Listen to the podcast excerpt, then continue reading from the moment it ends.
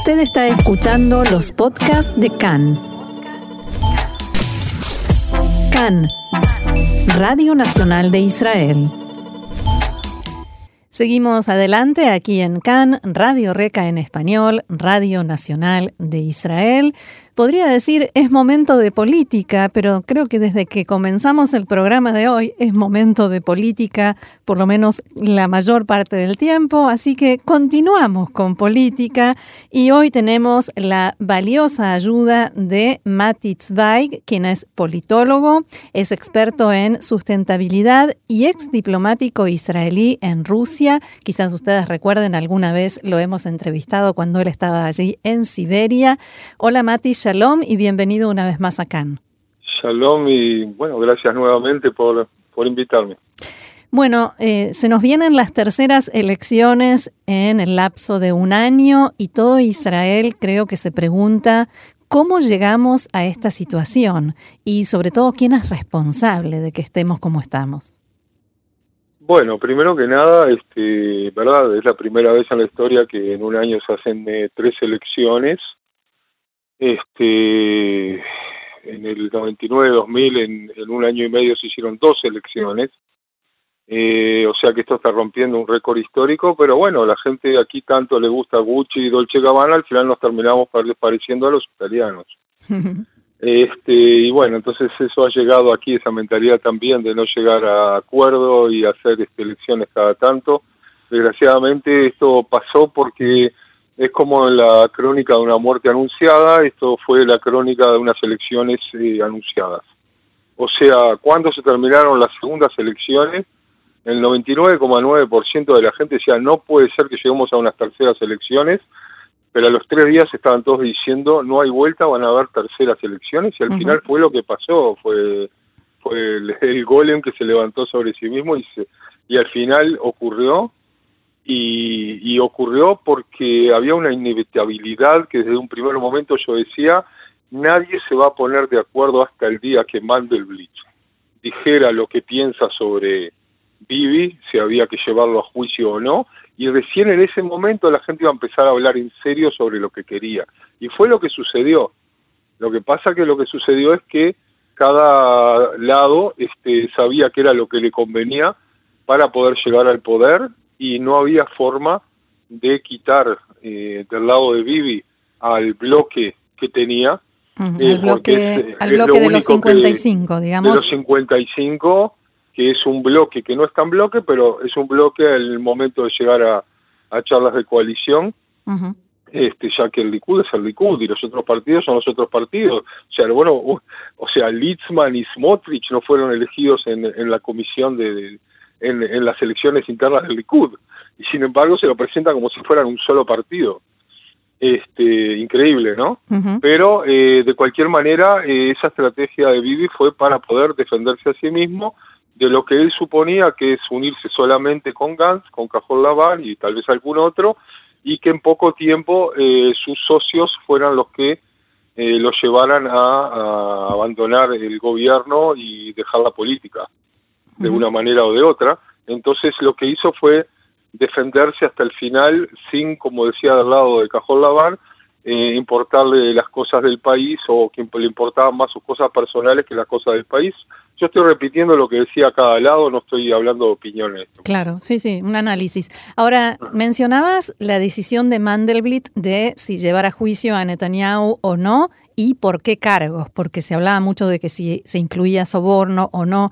Sin embargo, digamos, eh, en el ámbito político quizás tuvo peso, pero en el ámbito electoral, ¿cuánto a la gente le cambió la decisión de votar a Netanyahu o no el tema de las causas por corrupción? Bueno, cuando uno, digamos, en forma popular eh, habla con el eh, con el conductor de taxi, ¿sí? que eso es lo que siempre en todos los países se dice el termómetro electoral, eh, eh, uno ya sabe lo que va a decir antes de que abra la boca, discúlpame, o sea, tú sabes, ah, son todos corruptos, entonces, ¿qué te importa que también Vivi sea corrupto si por lo menos hizo cosas buenas para el país? Esa es la frase básica por la cual se sigue eh, sosteniendo la popularidad de Vivi. Eh, y por otro lado, la gente en su interior sabe de que a largo plazo eh, no se puede sostener y que sí va a tener que llegar a juicio y que sí va a tener que hablar eh, a su favor y, otros van a hablar en su contra y de ahí va a salir un veredicto. Eh, entonces las cosas no son blanco o negro.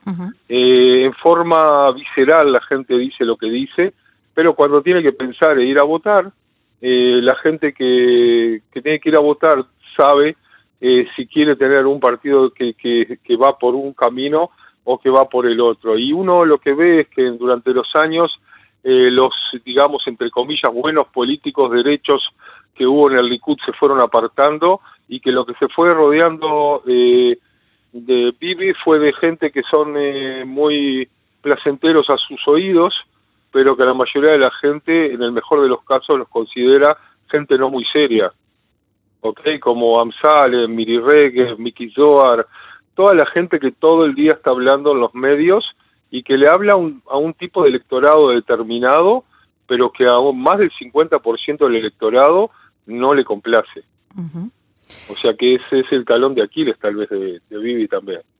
Eh, quizás por eso la última campaña o las dos últimas campañas electorales las hizo solo y la va a seguir haciendo solo a pesar de que otros van a seguir hablando a su favor. Eh, o sea, él también es interés, paradójicamente también es interés de Vivi de que todo el tiempo se hable sobre él, porque entonces la estrategia es, por lo que ustedes ven, a, los demás políticos no les interesa el bien del país, sino que lo único que les interesa es que yo me vaya. Entonces, con ese discurso sigue manteniendo su por lo menos 50 y 50% que está saliendo ya, que salió en las dos últimas este, votaciones en cuanto a centro derecha y centro izquierda. Ahora me gustaría preguntarte mm, o pedirte tu análisis sobre el rol de Avigdor Lieberman, el líder del partido Israel Beitenu, en este, todo este proceso que, nos, que termina en esta tercera elección en un año. Bueno, es complejo, muy complejo diría, ya que a Víctor Lieberman tiene una historia, tiene un historial que empezó de ser asesor de Vivi hace unos 24 años atrás, ya hace muchísimos años, a pasar un, a ser un político independiente con sus propias aspiraciones y a tener un montón de cargos que fueron eh, por Vivi o a pesar de Vivi durante los años. Este, y siempre con la típica combinación de, de fuerza bruta y pragmatismo que es lo que le ha permitido siempre eh, mantenerse por encima de todo. Y, pero lo principal pasó, yo diría que no hace un año, hace mucho más, pero las circunstancias dieron que se diera hace un año, en la cual, eh, por distintas razones, tanto de realpolitik como de pensamiento, por lo que veo en la forma de comportarse y de hablar, e incluso en charlas cerradas dentro de su partido, eh, se sabe de que le ha perdido total confianza a Vivi. No le cree una palabra. Y eso, increíblemente, se podría decir de muchos políticos, pero en este caso eh, ha hecho que Lieberman, una persona que, que tiene un historial complejo en la cual ha dicho también frases eh, totalmente sin base como si yo soy ministro de Defensa, 48 ah. horas no existe Janía, del Hamas, o ah, incluso un, país que en el cual más que mal que bien tenemos eh, paz, como es Egipto, dijo, si fuera por mí habría que atacar la represa de Asuán, ¿cuántos se nos tratan mal? Y cosas que son eh, realmente populistas y, y que no tienen cabida en un político que llegó a tal altura. Y sin embargo, él lo ha hecho, ha mantenido su base, su base son los votantes de la ex URSS, y, pero no solamente, porque hace unos 10 años comenzó a, tomar a mucha gente israelí, a poner a políticos nacidos en Israel que no tienen nada que ver con los, eh, gente de la ex URSS, e incluyendo al eh, hijo del eh, primer ministro Shamir, a Orly Levy Abexis, y a otra gente del Likud incluso que se pasó a sus filas, eh, que incluso habían sido ministros. O sea, ha cambiado totalmente el panorama. Su partido se ha convertido en un, partido de centro derecha, pero también desde el punto de vista eh, económico y, y, de sus... De religión y Estado. De religión y Estado, la, en, las, preguntas cruciales de religión y Estado, también han tenido una posición con la cual el 60% por lo menos del electorado está de acuerdo. Entonces, pero no el 60% del electorado va a votarlo como partido independiente. Eh, entonces él jugó la carta de, de hacer un, un partido de, eh, hacer un partido con el cual abogue por una unión de los grandes partidos junto con él para hacer un frente grande, liberal y nacionalista en el cual la mayoría de la gente esté de acuerdo. Ahora, ¿qué es lo que promete Lieberman a los votantes ahora de cara a las elecciones de 2020? Porque la promesa que hizo de obligar a los grandes partidos de gobierno de unidad nacional le trajo tres mandatos más que los cinco que ya tenía, pero al no lograrlo, o sea, al no lograr hacer ahora un, gobierno, la gran pregunta es si quedarán lo mismo a cantidad o se achicará o se le agregará algún mandato. ¿Ok? Por ejemplo, Bibi va a tratar nuevamente de golpearlo, de llamarlo traidor a una supuesta causa derechista de la cual supuestamente se apartó. ¿Eh? tratando de quitarle votantes de las ex-URSS. Y por otro lado, también Gantz será una competencia para el discurso antiortodoxo, eh, tratando de quitarle votantes, especialmente jóvenes, que es la nueva generación que ya no se considera 100% rusa, sino israelí, este, y a pesar de ser, y ellos son proporcionalmente un porcentaje grande de los votantes de Israel Beiteino, Israel Nuestra Casa, del partido de Lieberman. Ahora, Lieberman es un maestro de la realidad política, sabe ser cabeza dura cuando le conviene, como fue en estos últimos meses, pero en las próximas elecciones seguramente no se atará a una única concepción de coalición, porque pasará el riesgo incluso de desaparecer de la escena política, donde, como se dice en hebreo, Hasbe no vaya a ser que haya cuartas elecciones y ahí muere su partido. Cuando decís esto de que no se atará a una sola concepción de coalición política, ¿es un análisis o es alguna información o comentario desde dentro de donde suceden las cosas?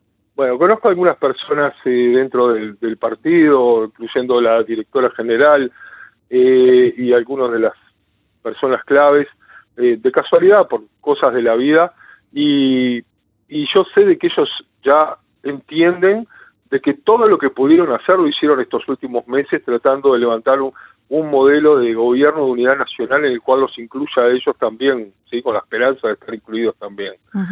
Al no pasar esto, la próxima vez van a hacer lo posible por patalear y decir que no les como no quieren a todos los ortodoxos adentro, que no quieren un gobierno que sea eh, tan eh, derechista, teológico, etcétera, por otro lado, no van a permitir que no se levante un gobierno de algún tipo luego de estas terceras elecciones, por lo que es una de las esperanzas también de Bibi y también de Gantz, eso es lo paradójico. Claro. Ahora, eh, decías que eh, a Víctor Lieberman ya no cree en Benjamin Netanyahu, que no le cree ni una palabra y no es el único que lo dice, pero sin embargo, a Víctor Lieberman y Benjamin Netanyahu supieron mm, reconciliarse después de haberse dicho cosas muy fuertes y muy duras, especialmente de Lieberman a Netanyahu. ¿Esto no podría volver a suceder? Sí, hay muchas cosas que incluso están por debajo de la mesa y no se dicen, cosas del pasado, cosas que tienen que ver, no se, no se olviden que, por ejemplo, una de las cosas que dice Lieberman últimamente es, yo estuve bajo investigación, no pedí lo que se dice en hebreo Hasinut, que es protección parlamentaria, inmunidad parlamentaria, y fui a dar la cara y salí inocente. Le llevó 12, 13 años, pero salió inocente. Eh, dice, yo le pido a Vivi que haga exactamente lo mismo. Y bueno, es una manera también de... Pero sin embargo, tardó muchísimo en decir eh, si iba a apoyar la inmunidad de Netanyahu o no. Pasó bastante tiempo hasta que lo definió. Bueno, si vemos las cosas con objetividad, la primera vez que Cajol Laván y Gantz le pidieron eh, no pedir la, la, inmunidad a Bibi para poder sentarse a hacer un gobierno fue tres días antes de que de que llamar elecciones. esa es la realidad. ¿Por qué no lo dijeron un mes antes, dos meses antes? Decir que no a la inmunidad y nos sentamos juntos. Porque están esperando a ver lo que decía Mandelblit.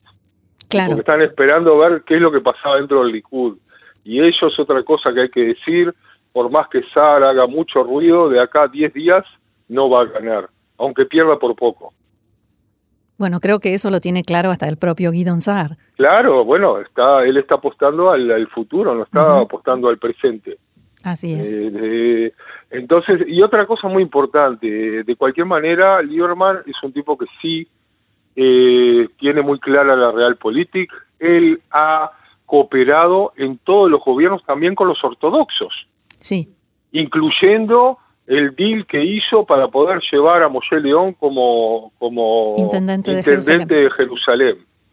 Y ese fue, como dicen, la madre de todos los deals con los ortodoxos. Sí. Eh, o sea que sí sabe adaptarse, no tiene nada. Él tiene una esposa que es eh, religiosa, tiene un nieto que es ortodoxo, Lieberman. Sí. Y vive en un asentamiento. Y vive, y vive en un asentamiento del cual dice que si hay un arreglo de paz, mañana se levanta y se va. O sea, no es una persona de blanco o negro a pesar de que lo quieren eh, mostrar así. Ahora, respecto al partido, a Israel Beitenu, hace unos días hubo una información que decía que el partido, incluso muchos legisladores, no muchos, pero algunos legisladores de Israel Beitenu lo dijeron de su propia boca, que estaban presionando a Víctor Lieberman para que entrara a un gobierno de minoría de derecha con Netanyahu y los partidos religiosos y ortodoxos. ¿El partido Israel Beiteinu realmente funciona así? En el partido Israel Beiteinu hay una mezcla de gente salida de la ex URSS con israelíes que han venido de distintos de distintos lugares. No todos eh, están cortados por, por, por, la misma, ¿verdad? Sí, pero ¿cuánta democracia hay ahí? La hay Democracia no hay porque siempre ha estado Lieberman como número uno y nunca se ha presentado a elecciones para volver a reelegirse. Lo que sí hay es eh, una mesa con cambio de ideas en la cual él es el líder que toma las decisiones de llevar adelante las discusiones que han tenido entre, entre la gente del partido. Pero es indudable que, como en el caso de Vivi, el peso de él como persona que tiene muchísima experiencia es lo que más hace llevar adelante las decisiones del partido. Eh, han habido cosas en el pasado, pero hay una cosa que yo quisiera decir, que creo que la mayoría de las personas laicas en este país lo saben en su corazón, aunque no voten a Lieberman, la, la cabeza dura de Lieberman de no ir a un gobierno de derecha en las dos últimas elecciones ha, entre comillas, salvado a Israel y le ha dado un poco de respiro para poder llegar a un gobierno diferente.